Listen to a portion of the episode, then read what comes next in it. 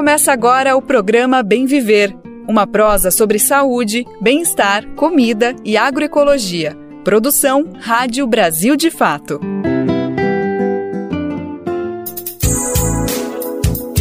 Hoje é quinta-feira, dia 1 de junho de 2023. Estamos começando um novo mês, o mês de junho está chegando e com ele o Bem Viver também, com mais uma edição inédita.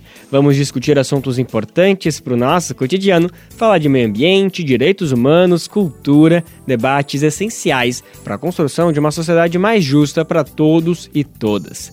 Eu sou Lucas Weber e te faço companhia pela próxima uma hora.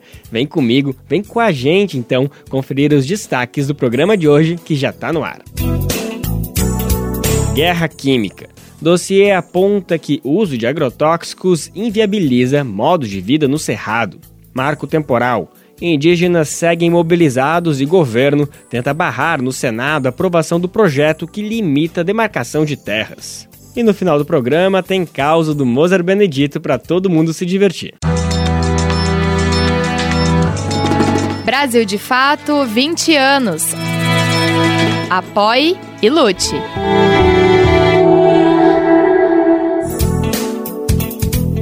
Você sabe, mas vale a pena repetir. O Bem Viver está no ar de segunda a sexta-feira, sempre às 11 horas da manhã, na Rádio Brasil Atual, 98,9 FM na Grande São Paulo e também pela nossa rádio web no site rádio brasildefato.com.br que você pode conferir em todo mundo. Dá para ouvir nosso programa também nos aplicativos de podcast na rede de rádios parceiras que retransmitem o bem viver de norte a sul do país, a gente conta com uma rede de 100 emissoras que botam para frente a voz do bem viver em todos os cantos do país. E também dá para fazer parte dessa rede. Para saber como, vá em radiobrasildefato.com.br e acesse como ser uma rádio parceira. Falando nisso, se quiser mandar o seu recadinho, seu oi, sua sugestão, sua reclamação também tá valendo. É só mandar e-mail para radio@brasildefato.com.br ou também a gente aceita pelo WhatsApp. O número é 11 95691 6046. Vou repetir. 11 95691 6046. Programa Bem Viver sua edição diária sobre saúde, bem-estar, comida e agroecologia. A gente abre o programa de hoje falando de uma guerra química que está acontecendo nesse momento no Brasil. É, é isso mesmo, você ouviu bem. Guerra química. Esse termo, e não tem exagero não porque essa foi a designação utilizada no relatório inédito publicado nessa semana que chama Vivendo em Territórios Contaminados um dossiê sobre agrotóxicos nas águas do Cerrado. Esse trabalho é resultado do encontro de 50 especialistas da área que reuniram conhecimentos coletivos de comunidades serradeiras, pesquisadoras, pesquisadores e organizações de assessoria, além da análise laboratorial. Em duas fases, entre fevereiro e março de 2022 e novembro de 2022 e fevereiro de 2023, a pesquisa realizou coletas de amostras da água usadas em sete comunidades para análise toxicológica. A avaliação do que foi coletado em riachos e córregos é que existem resíduos de 13 tipos de agrotóxicos em todas as comunidades que fizeram parte do estudo. Mais de 46% dos venenos encontrados não têm autorização de uso em países como a União Europeia por causa do risco à saúde humana. A nossa repórter Nara Lacerda conversou com Mariana Pontes. Ela é uma das organizadoras do dossiê e atua na equipe da Secretaria Executiva da Campanha Nacional de Defesa do Cerrado. Mariana Pontes detalhou melhor os resultados e explicou por que eles são tão preocupantes. A gente vai entender tudo isso agora na conversa das duas. Muito obrigada por estar aqui com a gente, viu? Olá, Nara. Eu quero agradecer né, a oportunidade de falar um pouco desse trabalho que a gente realizou, né, em nome da campanha Defesa do Cerrado, junto com a Comissão Pastoral da Terra também, e as demais organizações e movimentos que fazem parte da campanha, né, que é uma articulação é, permanente, né, de atuação contínua, que a gente reúne mais de 50 organizações, movimentos sociais, comunidades, redes, e a gente busca de forma articulada, né, visibilizar o Cerrado, seus povos, sua sociobiodiversidade, né? E aí é no sentido de trazer o anúncio dessa riqueza do Cerrado e mostrar como que o Cerrado e as comunidades que nele vivem estão ameaçadas, né? em relação à questão dos agrotóxicos, as substâncias têm, usado, têm sido usadas como armas químicas mesmo nos territórios e têm impedido a produção e a reprodução da vida, né, dos povos do Cerrado, né. Então a gente observa que nos corpos, né, em dores de cabeça, mal-estares diversos, várias doenças, né, que muitas podem ser irreversíveis, né, como câncer e outras enfermidades que vêm sendo causadas também nas plantações da agricultura familiar camponesa, né, e das comunidades tradicionais. Esses impactos a gente também percebe, até mesmo as crianças, né, que são afetadas pela possibilidade de brincar, de banhar nas águas, né, então, assim, esses agrotóxicos, eles têm sido usados, eles se alastram e são carregados, né, pelas águas dos rios, são espalhados pelas nuvens de pulverização aérea também. Então, são os corpos, são os territórios, né, das comunidades que estão em ameaça há muito tempo, né? E a gente uhum. observa que e o uso de agrotóxicos só tem crescido, né? Assim como a liberação de novos produtos, além dos que já são autorizados, né? É, no próprio título do dossiê, a gente já observa que é, a, a, o objetivo do estudo foi realmente observar as consequências cotidianas dessa guerra química, né? O dossiê chama Vivendo em Territórios Contaminados, um dossiê sobre agrotóxicos nas águas do Cerrado. Então, a gente já sabe que a gente está indo aqui é, lidar com um material que traz as vivências dessas comunidades. Agora, quando a gente usa esse termo guerra química, muita gente pode achar que a gente está exagerando, né, Mariana? Porque é um termo realmente que, que nos remete até a uma violência, né, uma agressividade contra os próprios biomas, contra os meios de vida. Então, remete a gente à Segunda Guerra Mundial, à Guerra do Vietnã, no Iraque. A gente não pensa que uma coisa dessa pode estar acontecendo aqui do nosso lado, no nosso cerrado, que é o bioma que praticamente fornece água para todos os nossos grandes rios, né? Então interfere na nossa vida. Antes da gente passar para a nossa próxima questão, Mariana, a gente podia explicar um pouquinho mais por que não é exagero usar esse termo guerra química? O uso do agrotóxico ele está tão intensivo a ponto de a gente considerar é, essas consequências como uma tentativa de extermínio mesmo? Então, Nara, a gente não acredita que seja um exagero, né? A gente falar, né, como guerra química, né? Nós avaliamos que realmente se trata de um projeto de extermínio, né? Porque a contaminação dos corpos, dos territórios, ela se dá de forma intencional, né? Porque é uma substância que ela impede a reprodução da vida, né? Como que a gente pensa uma água de bebê que está perigosa demais, os peixes do rio, as fontes de alimento, os peixes estão morrendo antes mesmo, né, da pesca, né? As, as próprias as lavouras de soja que são vizinhas às comunidades, quando é jogado veneno nas lavouras, as, as pragas ali são deslocadas para as plantações e as árvores frutíferas, os alimentos que são cultivados, né, pelas famílias.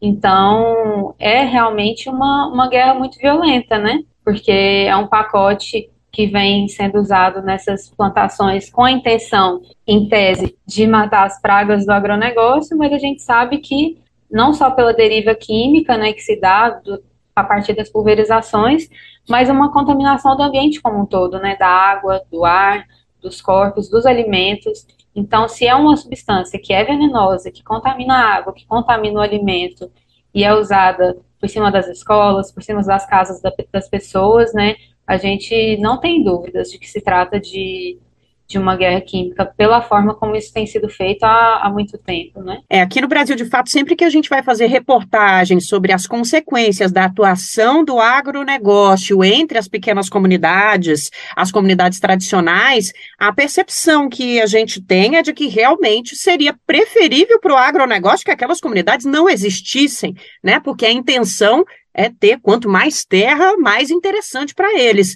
Então, nesse sentido de que a gente vê um setor inteiro se esforçando para acabar com práticas é, tradicionais, né, eliminar modos de vida, o termo guerra química também não parece nem um pouco exagerado. Mariana tem toda a razão.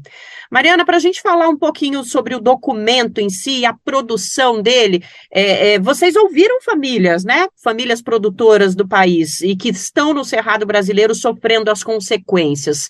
É, fala um pouquinho para a gente como é que foi essa produção e esse contato com esses grupos. Então, a gente, essa pesquisa foi realizada em sete estados, né, do Brasil. A gente trabalhou na região do Mato Piba, né, Maranhão, Tocantins, Piauí Bahia. Goiás, Mato Grosso do Sul e Mato Grosso. Então, as comunidades, os territórios onde foi realizada a pesquisa, são comunidades que são é, membro e parceiras já da campanha nacional de defesa do Cerrado. Já existe uma atuação, né, da Comissão Pastoral da Terra e de outras organizações da campanha, como a FASE, como a Agência de Desenvolvimento na Bahia. Então, são comunidades que já vêm sendo, que a gente já trabalha junto, já acompanha, que já participam das atividades é, que a gente realiza, tanto de formação, de articulação política, de denúncia, né? Então a gente já vinha acompanhando, tanto que a realização dessa pesquisa, ela parte de uma demanda também dos próprios territórios, né? Que estão vivendo essa situação de ameaça, não só pelos agrotóxicos, mas também por processos de grilagem, de desmatamento, né? Que, que vem acontecendo nos seus territórios. Então, a ameaça dos agrotóxicos só aumenta, né? E aí tinha essa demanda, porque saber que tem contaminação por agrotóxicos a gente já sabe, né? E as denúncias já vêm sendo feitas há muito tempo em relação a isso. Mas viu-se a necessidade de também fazer, ter como comprovar isso, né? Ter evidências mais concretas que mostrem que essa contaminação de fato está acontecendo, né? Então, a partir de das demandas dos territórios também, é, essa pesquisa foi construída e as próprias comunidades, junto com as organizações de assessoria, que realizaram a coleta de água, né? Então, nós tivemos, é, construímos uma parceria com a Fundação Oswaldo Cruz, né? E tivemos, como o projeto iniciou no, durante a pandemia, né? Um momento mais, mais duro da pandemia, tivemos reuniões e, e formações virtuais em relação ao procedimento da coleta, né? Como deve ser feito, como que as amostras devem ser corretamente coletadas e enviadas para o laboratório, né, para que elas cheguem até lá é, da maneira correta, né, para ser feita a análise. Então, nós tivemos algumas formações e reuniões virtuais sobre a, a questão da coleta. As comunidades, junto com, a, com as organizações de assessoria, realizaram as coletas, elas escolheram os pontos de coleta a partir do uso da água mesmo, né, água que é usada para consumo, água usada para alimentação, para para irrigação das roças tradicionais, né, das hortas. Então, as comunidades indicaram quais são esses pontos, quais eram os pontos para fazer a coleta da água, também sabendo é, de onde vem né, a aplicação do, do agronegócio que circunda as comunidades. Então, elas fizeram a escolha dos pontos de coleta, realizaram a coleta, e aí o material foi enviado para o laboratório da Fiocruz para análise, né? Então todo esse processo da pesquisa foi construído de maneira muito participativa mesmo, junto com as comunidades. E essa preocupação que a gente nota que o, o dossiê traz inclusive com a participação dessas entidades que estão muito próximas do problema, né? A campanha, a CPT e a Fiocruz, que trabalha com sanitarismo e saúde pública no Brasil há quase um século, acho que já fez inclusive 100 anos, né, Mariana? Essas percepções ali na, nas comunidades, essa preocupação vocês perceberam isso também entre as famílias? É um assunto que traz uma, uma angústia, além dos problemas de saúde física, também abala a parte mental, Mariana? Sem dúvidas, assim, é, tem, a gente traz né, no dossiê alguns dos relatos, é, trechos né, dos relatos da, das comunidades, mas sem dúvida afeta a questão mental mesmo e cotidiana, né? Porque você não consegue fazer por exemplo, tem comunidades que precisam passar é, pela estrada mesmo, né, para ir até a cidade, para ir até uma consulta médica, para ir resolver alguma questão, e sofre chuva de veneno literalmente, né? Então é, é muito afetado, né? Você não conseguir transitar, ir e vir de uma maneira segura. É, e a questão das doenças também é muito nítida, né? Então, mesmo que você não você esteja saudável, o sintoma não chega até você, chega até a sua família, né? E isso afeta psicologicamente, emocionalmente as famílias também, né? E elas percebem que o alimento que ali às vezes era cultivado e comercializado numa feira, vendido numa cesta, né, agroecológica. Então, isso também afeta a economia, né, local das comunidades que que vivem, né, que faz parte do sustento a venda dos alimentos agroecológicos, né? Então, a, o cultivo desses alimentos também é afetado. Então, é uma cadeia de impactos, assim, que se dá de diferentes formas, né? Tanto na saúde, socialmente, economicamente, economicamente também na vida cotidiana, né? a questão da própria, do próprio cuidado, autocuidado da saúde por meio das ervas medicinais, né? Também a questão espiritual também é afetada das comunidades, porque se tem o hábito ali de ter o cultivo das, das plantas medicinais para o cuidado com a saúde, às vezes para uma prática espiritual, e essas também são afetadas dessa forma, né? A relação com a água, que para além do consumo do alimento, também tem uma relação é, mais, mais, mais profunda do que isso, né? E aí aquele rio que a família viu crescer, criar as crianças, de repente estão contaminados por veneno, né? Sim. Veneno nas nascentes. Então, assim, é um impacto que realmente se dá em diferentes formas, desde um sintoma físico de coceira, de alergia, de dor de cabeça, de cólica, até no campo da saúde mental também. Para a gente encerrar a nossa conversa, e eu acho que principalmente depois de falar de saúde mental, é mais importante ainda que a gente se concentre nas soluções desses problemas, né? E o dossiê traz alguns caminhos é, para o poder público e para a sociedade. Você pode falar um pouquinho sobre esses caminhos, Mariana, por favor? Então, é, nós trazemos né, no, no dossiê uma série de medidas né, que nós consideramos de caráter urgente mesmo, né, para frear a contaminação por agrotóxicos e defender os territórios, né.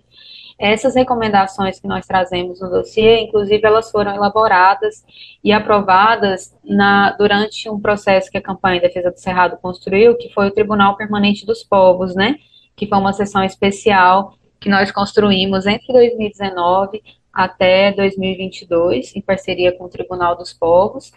Então, foi um processo de longa reflexão, bastante oficinas, debates, para chegar até essas recomendações, né, que a gente construiu. Então, temos uma série de recomendações, é, posso trazer algumas, assim, que são mais centrais, né, que a gente avalia que é extremamente importante ter, uma, ter na perspectiva a construção de territórios livres de agrotóxico mesmo, territórios livres de agrotóxico, de transgênicos e outras biotecnologias, né, que, que são que são muito graves para as comunidades, né. Temos uma proposta pronta, né, que é a APNAR, a Política Nacional de Redução de Agrotóxicos, né, que precisa ser aprovada, né, uhum. no Congresso Nacional, então a gente avalia que essa é uma medida muito urgente seguir lutando contra o pacote do veneno, né, que vocês também já produziram várias matérias sobre isso e que a gente avalia que é fundamental seguir combatendo o pacote do veneno que, que visa flexibilizar ainda mais, né, o uso de agrotóxicos. E também tirar, né, o sistema tripartite, né, que atualmente está na legislação, né, de que os agrotóxicos precisam ser analisados não só pelo Ministério da Agricultura, mas também pelo Ministério da Saúde, né, pelo Ministério do Meio Ambiente. Então, a gente avalia que é fundamental combater o pacote do veneno, né. E também temos a agroecologia, né, que é a solução aí que a gente aponta também, né, o manejo agroecológico como a produção de alimentos saudáveis mesmo, e que precisam ter políticas públicas que incentivem e fundamentam é, a, o aumento das produções agroecológicas, né. E uma questão que a gente traz no dossiê, que eu acho que é importante destacar também, é a própria legislação brasileira, assim, em relação à questão da água, né? Porque muitos dos agrotóxicos que foram encontrados estão em níveis muito superiores aos níveis permitidos na água, por exemplo, na União Europeia. Os níveis permitidos de agrotóxico na água no Brasil são altamente permissíveis, né? Além de ter de termos autorizado agrotóxicos que são proibidos em outros países, né? Por uhum. exemplo, na União Europeia. Sim. Então, a gente avalia que é fundamental banir esses agrotóxicos que têm pesquisas que indicam que são cancerígenos, que podem causar desregulação endócrina e vários outros problemas de saúde. É fundamental que eles sejam banidos no Brasil, né? Assim como uma medida fundamental é a proibição da pulverização aérea de agrotóxicos, né, em todo o território nacional, né? Temos aí uma lei de referência, que é a lei do estado do Ceará, né, que a gente avalia que é fundamental que, que essa política também seja adotada nos outros estados, também seja adotada em caráter nacional, né, é proibida na União Europeia, então a questão da pulverização aérea é muito grave também, né, que a gente avalia que é fundamental que seja proibida. Mariana, obrigada, viu, obrigada pela conversa, pelos esclarecimentos, A gente falou agora aqui na Rádio Brasil de Fato com a Mariana Pontes, que é da equipe da Secretaria Executiva da Campanha Nacional de Defesa do Cerrado. A campanha, junto com a CPT e a Fundação Oswaldo Cruz, eh, lança agora um dossiê sobre o uso de agrotóxicos no cerrado. É, no finzinho agora do mês, mas a gente já abre o mês de junho com todas essas informações em mãos para que a gente possa resolver esse problema. O documento Vivendo em Territórios Contaminados, um dossiê sobre agrotóxicos nas águas do Cerrado, traz informações sobre comunidades tradicionais, famílias agricultoras que estão vivendo, sendo alvo eh, de um verdadeiro ataque químico, no que o dossiê chama de guerra química, e não é exagero, não. Mariana, obrigada mesmo, viu? O assunto é sério, a gente vai falar mais sobre ele e valeu demais pelas suas considerações, porque muita coisa foi esclarecida sobre é, em que pé está esse problema no Brasil, que é um problema que às vezes quem está na cidade se afasta um pouco dele, mas ele diz tem tudo a ver com a gente, né? Diz respeito a todo mundo. Maravilha, muito obrigada, Nara. Até uma próxima, então. A gente agradece também você que ficou com a gente até agora, ouviu a nossa entrevista, valeu pela companhia, valeu pela presença nesse debate tão importante. E aqui de São Paulo, da Rádio Brasil de Fato, Nara Lacerda. Em contraponto às ações prejudiciais ao meio ambiente, temos diversas experiências que buscam justamente o contrário preservar e recuperar nossa floresta. Uma dessas iniciativas é desenvolvida pela Rede Sementes do Xingu. O grupo, formado por mais de 500 pessoas, atua como coletores e coletoras de sementes na floresta, com o objetivo de recuperar áreas degradadas e perpetuar espécies ameaçadas. Em 15 anos, mais de 6 mil hectares da floresta amazônica foram restaurados na bacia do rio Xingu e Araguaia, localizada no estado do Mato Grosso. Os coletores e coletoras são de 21 municípios, sendo de 16 assentamentos rurais de agricultores familiares e de 26 aldeias de três terras indígenas. Além de ser um trabalho fundamental para a preservação da floresta, a ação tem garantido renda para essa rede. Isso porque existem diversos fazendeiros que, por lei, precisam recuperar áreas degradadas e, para fazer isso, precisam de sementes nativas. Então, adivinha onde eles conseguem? Indo atrás desses coletores e coletoras do Xingu. A nossa repórter Annelise Moreira conversou com o pessoal da rede para saber mais do projeto a gente vai entender melhor essa história agora na reportagem.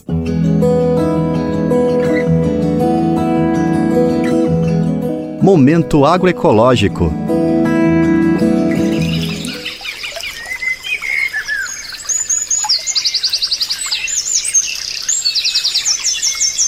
Em meio a tantos retrocessos com o aumento do desmatamento, as queimadas, as ameaças aos territórios tradicionais, a falta de fiscalização, construção de grandes obras, entre outros problemas socioambientais, pessoas com diferentes saberes driblam esses desafios e se articulam para plantar floresta. Com 268 coletores de sementes nativas, a rede de sementes do Xingu atua unindo agricultores, indígenas, moradores das cidades do centro-norte do Mato Grosso, pesquisadores e governos na recuperação da Amazônia e do Cerrado.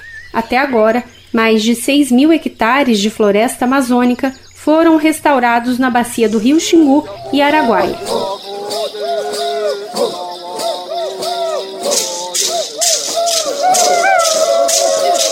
Os coletores são de 21 municípios, sendo de 16 assentamentos rurais de agricultores familiares e de 26 aldeias de três terras indígenas. A maioria desses coletores são indígenas e mulheres que representam 65% desse total. A bióloga Milene Alves participa há nove anos da rede. Ela mora em Nova Chavantina, no Mato Grosso, e diz que a primeira etapa é sempre observar a floração e a frutificação dessas árvores ao longo do ano. Faço assim um potencial de coleta e mando isso né, para a central administrativa. E aí, ao longo do ano, eu vou coletando essas espécies eu vou para mata, às vezes a gente vai de carro, de moto, de bicicleta. E a gente faz coleta no chão, faz coleta direto na árvore. A gente utiliza vara, escada, podão, balde, saco de, de RAF. E depois que a gente coleta essas sementes, a gente leva para casa, beneficia, limpa, né? Tira a semente de dentro do fruto e faz a secagem para que não venha ter a proliferação de fungos e fique uma semente de qualidade. O trabalho de coleta e comercialização tem gerado renda para essas famílias. De 2007 até 2021, a comercialização das sementes nativas para restauração gerou uma renda total de mais de 5 milhões de reais repassada diretamente às comunidades. O trabalho da rede de sementes do Xingu virou filme Fazedores de Floresta Uma Aventura em Busca da Água.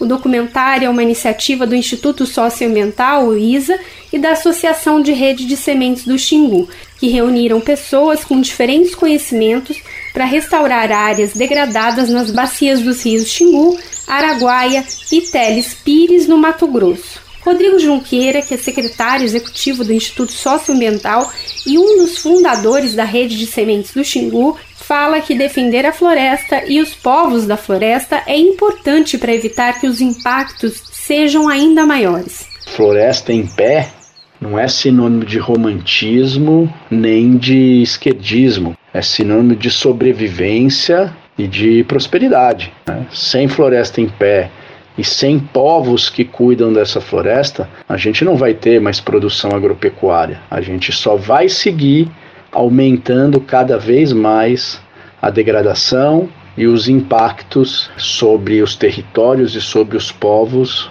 como a gente tem visto cada vez mais. Junqueira relembra que ao longo desses anos foram inúmeras histórias de transformação de pessoas que passaram a ter mais dignidade e um reconhecimento sobre a sua maneira de estar no mundo, mas uma delas foi inusitada e chamou a sua atenção pelo reconhecimento da importância de cada elo da cadeia produtiva. Olhamos para alguns fazendeiros que adquirem as sementes para fazer os seus plantios eles dizerem que eles não sabem cuidar da floresta. Eles não foram estimulados a fazer isso e não aprenderam a fazer isso. Eles precisam dos índios, eles precisam dos agricultores familiares, eles precisam de organizações como o ISA para ajudá-los. Para assistir o documentário completo, é só digitar no YouTube o nome do filme ou nesta reportagem no site do Brasil de Fato. A rede de sementes do Xingu inspirou a criação de outras redes de coletores, como a rede de sementes do Vale do Ribeira, em São Paulo. De Fama, Minas Gerais, para a Rádio Brasil de Fato, Annelise Moreira.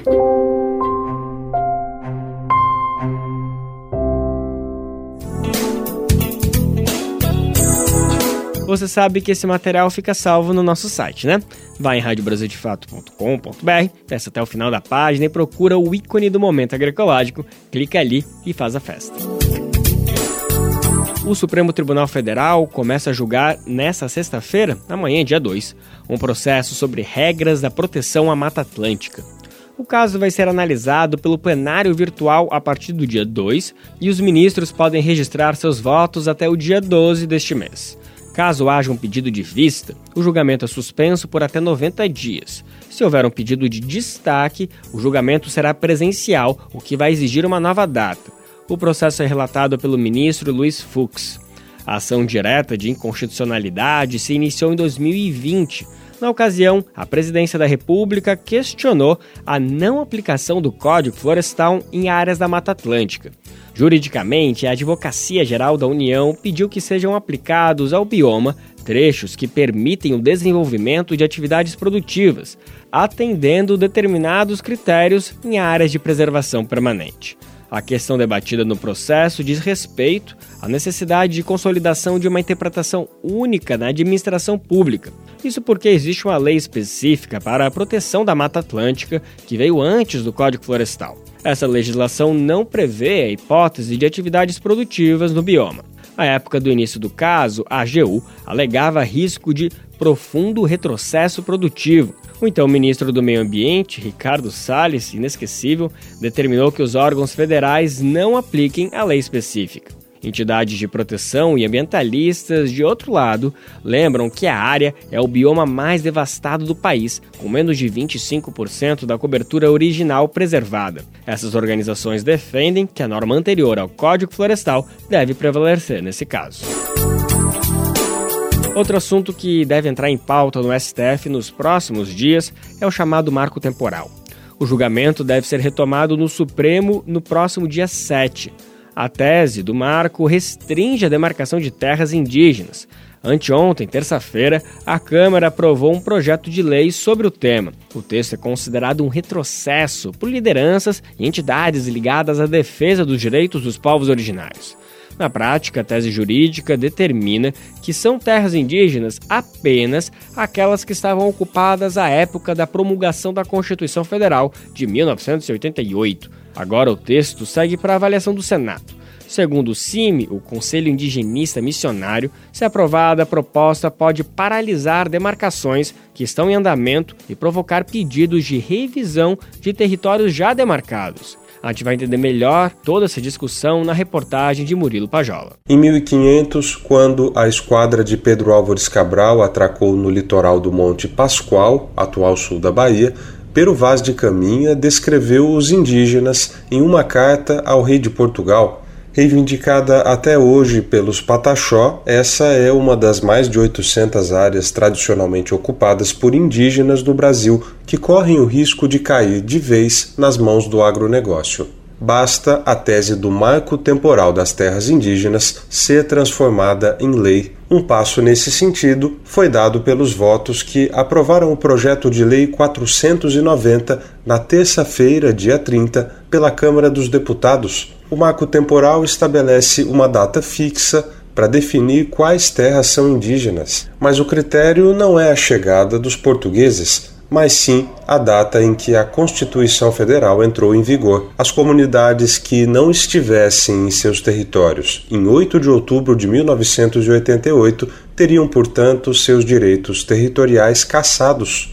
É o que aconteceria com os Pataxó do Monte Pascoal que só retomaram a área histórica em 1999. Antes disso, eles não tinham como estar lá, pois haviam sido expulsos por uma gigante da extração de madeira. Em nota, a APIB, a Articulação dos Povos Indígenas do Brasil, disse que os ruralistas têm urgência em apagar nossa história e destruir nossos biomas.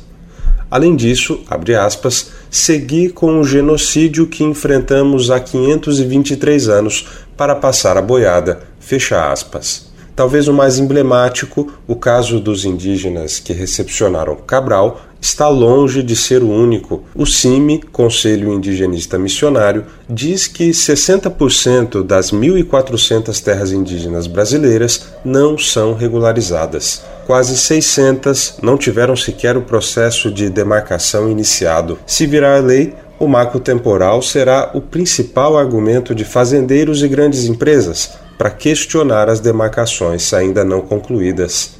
Além de travar as demarcações, o PL 490 abre as terras indígenas regularizadas ao garimpo e a grandes empreendimentos, como estradas e hidrelétricas. O artigo 20 prevê que o direito dos indígenas sobre as terras não abrange a garimpagem, devendo, se for o caso, ser obtida a permissão da lavra garimpeira. O mesmo artigo determina que os indígenas não podem usufruir de áreas cuja ocupação atenda a relevante interesse público da União. De acordo com o ISA, o Instituto Socioambiental, os trechos são nitidamente inconstitucionais. O PL 490 subverte até mesmo um dos pilares da política indigenista brasileira, a política de não contato com povos que vivem em isolamento voluntário. O ISA aponta que no artigo 29 o projeto estabelece uma política de contatos forçados com indígenas isolados para intermediar a ação estatal de utilidade pública. Nas palavras da entidade, uma hipótese inédita e demasiadamente ampla que ameaça grupos que decidiram viver longe da sociedade dos colonizadores. Mais uma violação da Constituição está na previsão de indenizar donos de áreas sobrepostas a terras indígenas que não tenham título de propriedade. O texto também tenta proteger invasores de terras indígenas ao só permitir a expulsão após a conclusão do processo de demarcação. O texto cria, conforme o ISA, uma situação jurídica insólita, dá aos invasores o direito de permanência. De Lábrea, no Amazonas, para a Rádio Brasil de Fato, Murilo Pajola.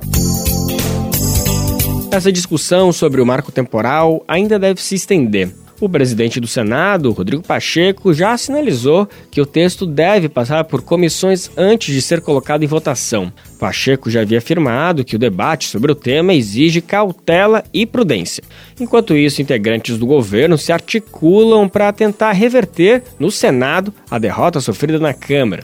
Quem traz as informações de bastidores para a gente é Rafael Tatemoto, que está acompanhando essa discussão em Brasília. O governo Lula busca reverter no Senado a proposta de lei que estabelece o marco temporal como diretriz para a demarcação de terras indígenas. O texto foi aprovado na Câmara dos Deputados na última terça, dia 30. Fontes ouvidas pelo Brasil de Fato dizem que o Planalto avalia que, em comparação à Câmara, o Senado é mais sensível às temáticas ambiental e dos direitos de povos indígenas. O próprio presidente da casa, Rodrigo Pacheco, é visto como menos refratário à posição do governo do que Arthur Lira, presidente da Câmara. Mas mudanças no texto aprovado exigem uma negociação dupla, com os próprios senadores e com a Câmara. Isso porque, em caso de alterações, a questão volta à apreciação dos deputados. O governo tentará garantir que integrantes de partidos políticos com presença nos ministérios mantenham a fidelidade. Na Câmara, a defecção de deputados e deputadas foi evidente. União Brasil, que controla três ministérios, foi a segunda legenda que mais entregou votos favoráveis à tese que limita direitos dos povos indígenas. Com 48 votos favoráveis,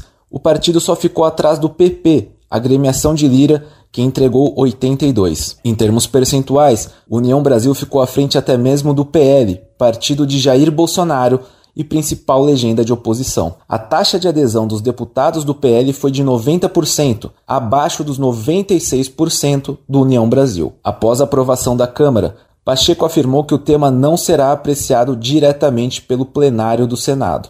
Ele declarou que antes deve passar por ao menos um colegiado, Anteriormente, o presidente do Senado havia afirmado que o marco temporal deve ser debatido com, nas palavras dele, cautela e prudência.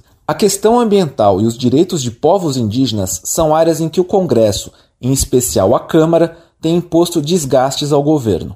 O primeiro deles foi a sinalização de que as pastas dedicadas aos assuntos podem ser esvaziadas. Com a ameaça de Lira de deixar caducar a medida provisória que reestruturou os ministérios governamentais, as duas pastas, junto com outras, podem simplesmente desaparecer. De Brasília, da Rádio Brasil de Fato, Rafael Tatemoto. Os povos indígenas também seguem mobilizados para barrar a aprovação do projeto de lei. As manifestações, a exemplo das que ocorreram na terça-feira, devem seguir para pressionar os senadores. Em São Paulo, o ato foi marcado pela repressão da polícia militar. A corporação utilizou bombas de gás lacrimogênio e balas de borracha para dispersar os manifestantes que bloqueavam a rodovia dos Bandeirantes. A atuação da polícia paulista motivou uma ação de parlamentares do PSOL que responsabilizam o governador Tarciso de Freitas pelo episódio. A gente vai saber mais detalhes agora na reportagem do Brasil de Fato. Parlamentares do PSOL querem que o Tarcísio de Freitas, governador de São Paulo, e Guilherme Derrite, secretário de Segurança Pública do Estado, sejam responsabilizados pela repressão ao protesto dos indígenas do povo Guarani Imbia na última terça-feira, dia 30 a população originária da terra indígena Jaraguá realizava uma manifestação pacífica na rodovia dos Bandeirantes, quando foram reprimidos com gás lacrimogênio, jatos de água e tiros de bala de borracha pela Polícia Militar de São Paulo. O pedido de responsabilização foi feito por três parlamentares: a deputada federal Luciene Cavalcante, o deputado estadual Carlos Gianazzi e o vereador Celso Gianazzi. Eles protocolaram uma representação na Promotoria de Justiça de Direitos Humanos do Ministério Público de São Paulo e outra no Núcleo de Direitos Humanos da Defensoria Pública do Estado de São Paulo. No documento, os três também pedem a responsabilização dos policiais militares, ao argumentarem a aplicação do uso excessivo de força. O texto também ressalta o direito à liberdade de expressão e ao protesto dos povos indígenas Guarani, para que seja devidamente respeitado em manifestações que futuramente venham a ocorrer. O protesto na rodovia dos Bandeirantes era contra a aprovação do projeto de lei que estabelece a tese do marco temporal. Na prática, se aprovado no Congresso Nacional, o PL limitará o direito às terras somente aos indígenas que estavam ocupando o território requisitado no ano em que foi implementada a Constituição Federal, em 1988. O tema foi aprovado na Câmara dos Deputados nesta terça, dia 30, com 283 votos a favor e 155 contra. Agora o PL segue para o Senado. Durante a manifestação contra o PL, os parlamentares afirmam que a PM abre aspas, se valeu de uso desproporcional de sua força para reprimir a ação, afrontando os direitos constitucionais à liberdade de expressão e ao protesto dos povos indígenas Guarani. Fecha aspas. Em outro trecho, citam que não há dúvidas que a repressão violenta e injustificada cometida constitui violação ao direito à liberdade de expressão e de protesto, não somente dos manifestantes, mas de toda a nossa sociedade democrática. Nota enviada à imprensa, a Secretaria de Segurança Pública de São Paulo informou que a PM negociou a desobstrução das vias com as lideranças indígenas. De acordo com a nota, depois de uma hora e 40 minutos de negociação, houve um princípio de desobstrução de uma faixa, mas logo depois os manifestantes voltaram a ocupá-la. A resposta ainda cita que foram feitas novas tentativas de liberar a via de forma pacífica, mas sem sucesso. Na sequência, a secretaria informou que a tropa de choque precisou, aspas, agir com técnicas de dispersão de multidões. A nota ainda ressalta que ninguém foi preso e não houve relato de feridos. De São Paulo, da Rádio Brasil de Fato, com reportagem de Caroline Oliveira, locução Nicolau Soares.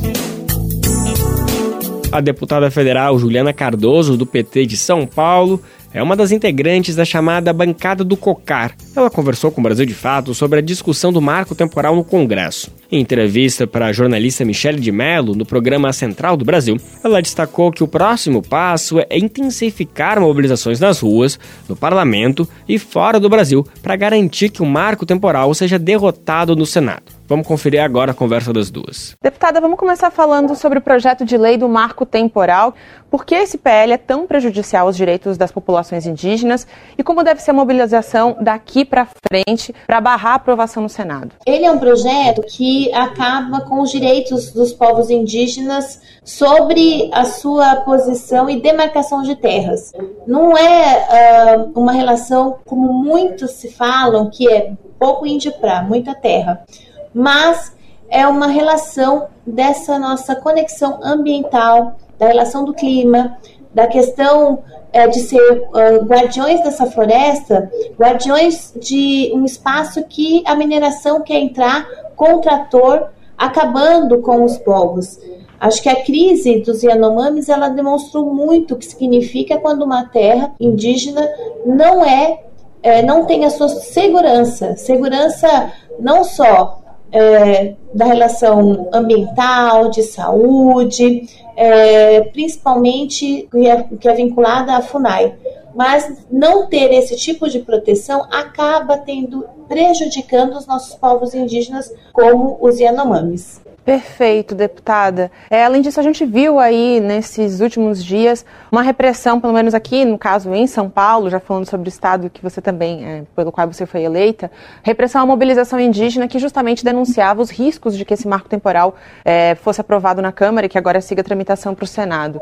É, já existe aí uma, uma, denúncia sendo feita, mas quais ações estão sendo pensadas também para proteger é, os povos indígenas que estão agora resistindo ao avanço dessa, desse PL? Bom, o projeto uh, do marco temporal passou aqui na Câmara dos Deputados e agora ela segue para o Senado.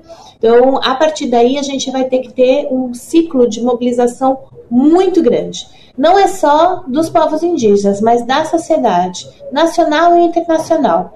Porque esse projeto, por mais que ele já, ele já nasce inconstitucional, porque é cláusula pétrea, dentro da nossa Constituição, mas você sabe que, infelizmente, a gente não pode ficar só com esse ponto. Né? Temos que também falar com esse Congresso que ele não pode é, fazer ações que acabam com a relação ambiental, né, da preservação da nossa natureza.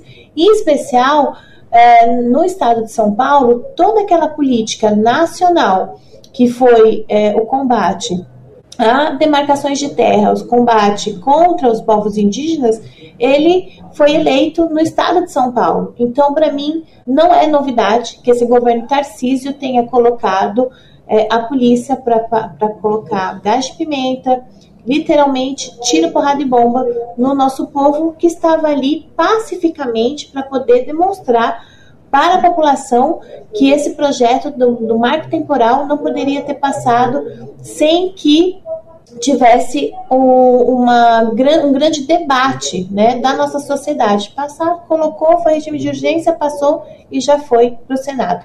Deputada, e você destaca muito bem a inconstitucionalidade desse projeto. Ele também deve ser analisado é, no próximo mês pelo STF. Eu queria que você comentasse quais são as expectativas sobre essa decisão é, da Suprema Corte. Nós estamos com uma expectativa muito grande que a Suprema Corte cumpra o que está é, cravado na nossa Constituição, né? É, esse, o Estatuto do Índio, todas as políticas voltadas para os povos indígenas, ela já foi pensada é, desde 1988. Né? Então, a mudança que foi feita nesse projeto marco temporal, ele ataca esses direitos na, na cláusula PEC. E uma outra coisa que esse projeto também não fez, e nós, enquanto mandato, com outras, é, com outros uh, parceiros né, de movimento social, advogados, entramos também nessa para poder suspender esse projeto de lei para ser passado aqui no Congresso, por conta que ele não fez uma consulta aos povos indígenas, pelo nosso estatuto, pela nossa Constituição, qualquer ação que você faça nas terras dos povos indígenas, eles têm que ser consultados. E isso não aconteceu. A gente acabou de conversar com a deputada federal Juliana Cardoso, do PT de São Paulo. Sempre é importante reforçar que a gente segue acompanhando essas discussões sobre o marco temporal e trazendo atualizações sempre que acontecerem aqui no Bem Viver. Qual foi a última vez que você ajudou a salvar uma vida? Nájila Lima, do Hemocentro do Ceará, tem um recado para você. Todo dia é dia de doar sangue. E não espere você conhecer alguém para exercer esse gesto de solidariedade. Existem muitas Marias, José que precisam de sangue e a gente não precisa conhecer para ajudar a salvar, a reescrever a vida dessas pessoas. Tome uma atitude e salve vidas. Dois Sangue. Uma parceria Rádio Senado. Doar sangue é um daqueles gestos simples e que parece um superpoder, né? Afinal, uma pessoa pode salvar a vida de outras com essa simples ação. Mesmo assim, esse não é um hábito incorporado, comum para a maior parte da população, né? Por isso, os bancos de sangue realizam campanhas permanentes para sensibilizar possíveis doadores e doadoras. Em São Paulo, a situação é considerada crítica para alguns tipos de sangue, isso diante da baixa dos estoques. A Fundação Pro Sangue tem reforçado a importância da doação. Vamos saber mais na reportagem de Leandro Martins, da Rádio Nacional. Os bancos de sangue de São Paulo estão com estoques baixos, com menos de 10% para o tipo O positivo. O alerta da Fundação Pro Sangue acontece com a proximidade do inverno e férias escolares, quando as doações costumam reduzir. A situação é crítica principalmente dos tipos O positivo, O negativo, B positivo e B negativo. O médico assistente da ProSangue, Carlos Roberto Jorge, afirma que desde o início da pandemia a situação do banco é de emergência. Ele argumenta que, além do Hospital das Clínicas, a rede abastece quase 100 hospitais diariamente e está sendo difícil atender a todos. É obrigatório que o doador faça o agendamento online no posto de coleta, escolhido pelo site prosangue.sp.gov.br é necessário estar em boas condições de saúde, pesar pelo menos 50 quilos, ter dormido pelo menos 6 horas na noite anterior e estar bem alimentado, mas sem ter comido alimentos gordurosos até 4 horas antes do procedimento. A doação leva de 8 a 10 minutos, após a realização dos testes e questionário. Podem doar sangue pessoas entre 16 e 69 anos, desde que a primeira doação tenha sido feita até 60 anos. Para menores de 18 anos, é preciso formulário de autorização. É possível doar uma vez por ano e, se for homem, duas ou até quatro vezes por ano, e parar quando quiser. Além da solidariedade, o doador tem direito a um dia de folga no trabalho em cada 12 meses trabalhados, desde que comprovado. Em São Paulo e região metropolitana, a ProSangue possui seis postos de coleta de sangue. Da Rádio Nacional em São Paulo, Leandro Martins. E para quem não tomou a vacina contra a gripe, a campanha foi prorrogada em diversos estados e municípios. A Prefeitura de São Paulo, por exemplo, botou a vacinação por tempo indeterminado para toda a população acima de seis meses de idade. Desde o último dia 15, a administração municipal está aplicando a vacina para esse grupo. As doses contra o vírus influenza são aplicadas em todas as unidades básicas de saúde, com funcionamento de segunda a sexta-feira, das 7 da manhã às 7 horas da noite, e nas assistências médicas ambulatoriais, que atendem inclusive aos sábados e feriados. A gente fala agora de inclusão aqui no Bem Viver, um debate mais do que necessário no Brasil e que deve ser seguido por ações efetivas. Pessoas com todo tipo de deficiência enfrentam dificuldades em diferentes graus para uma plena inserção no sistema educacional.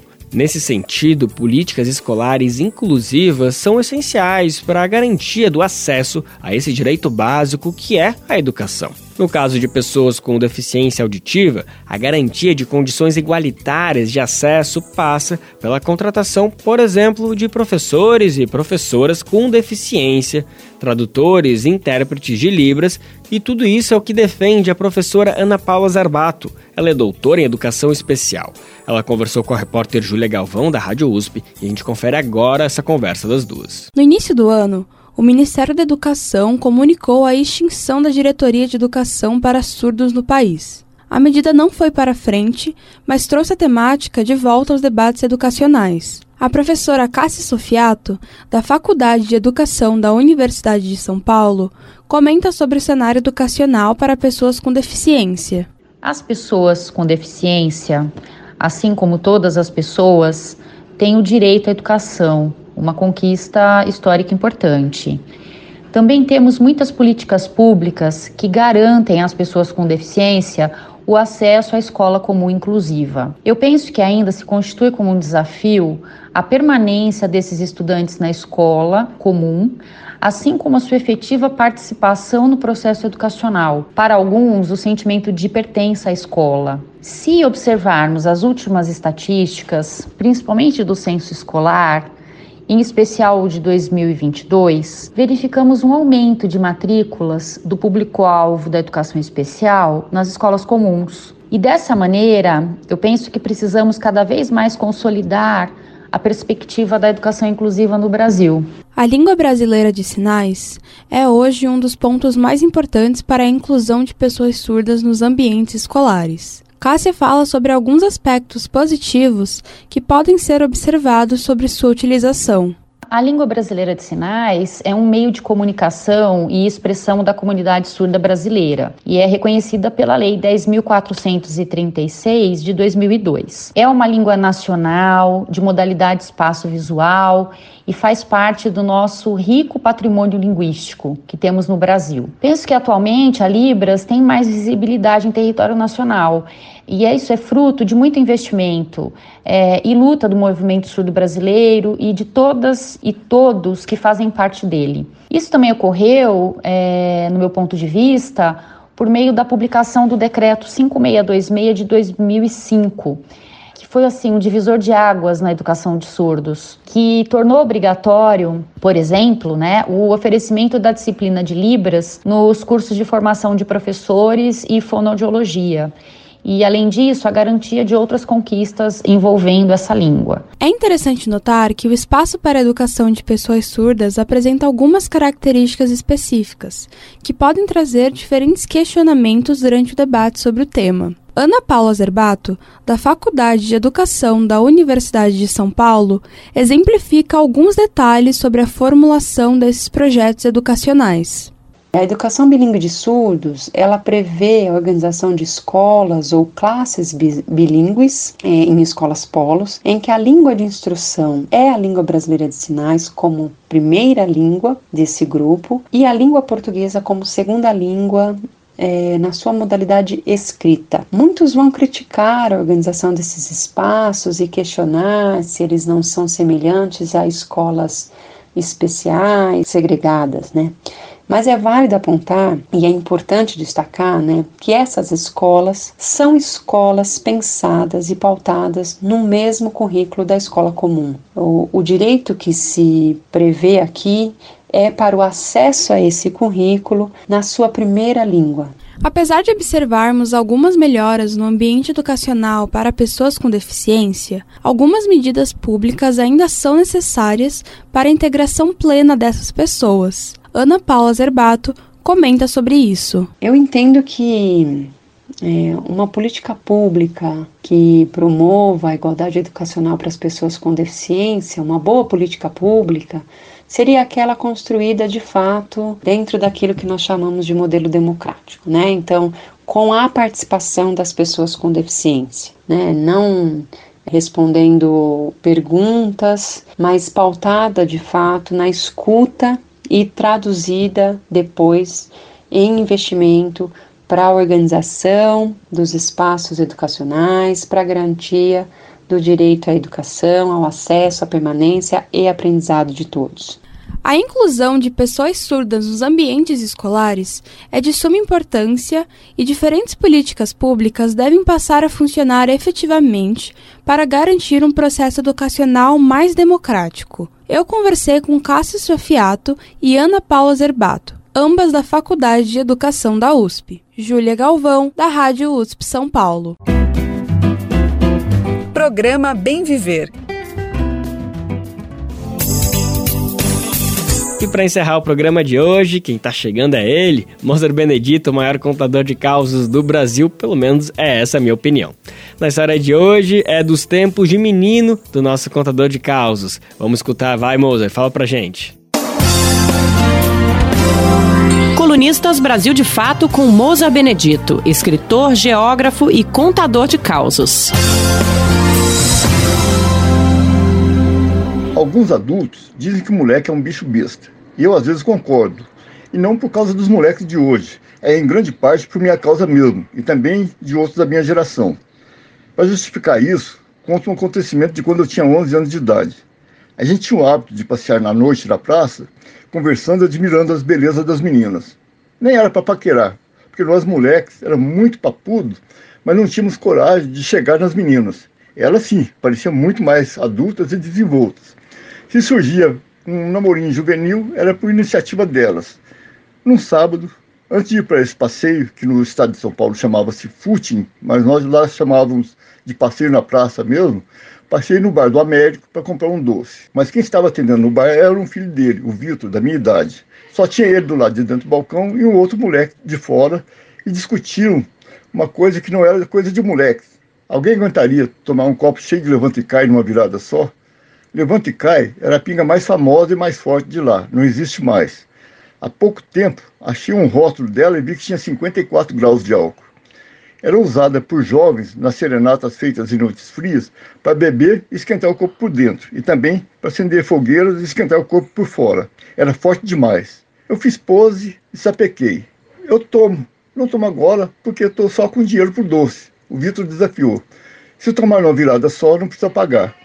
Mandei para a pinga, virei de uma vez e esnobei, puxando o dinheiro do doce. Em vez de doce, eu quero é mais uma dose de levanta e cai. O Vitor serviu uma dose caprichada, eu virei também e saí. Andei uns cinco passos e caí quase duro. Passei mal para burro.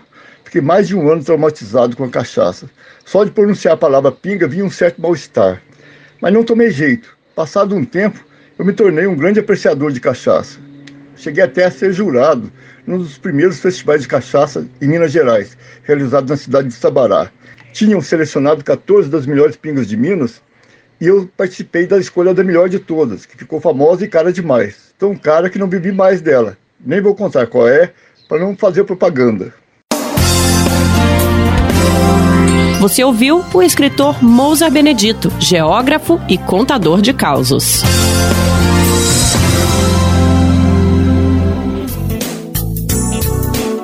A gente lembra que essa história do Moser é de outros tempos. Hoje em dia existe o Estatuto da Criança e do Adolescente, que considera crime os atos de vender, fornecer, servir, ministrar ou entregar bebida alcoólica a crianças ou adolescentes. A legislação prevê pena de detenção de 2 a 4 anos, além de multa.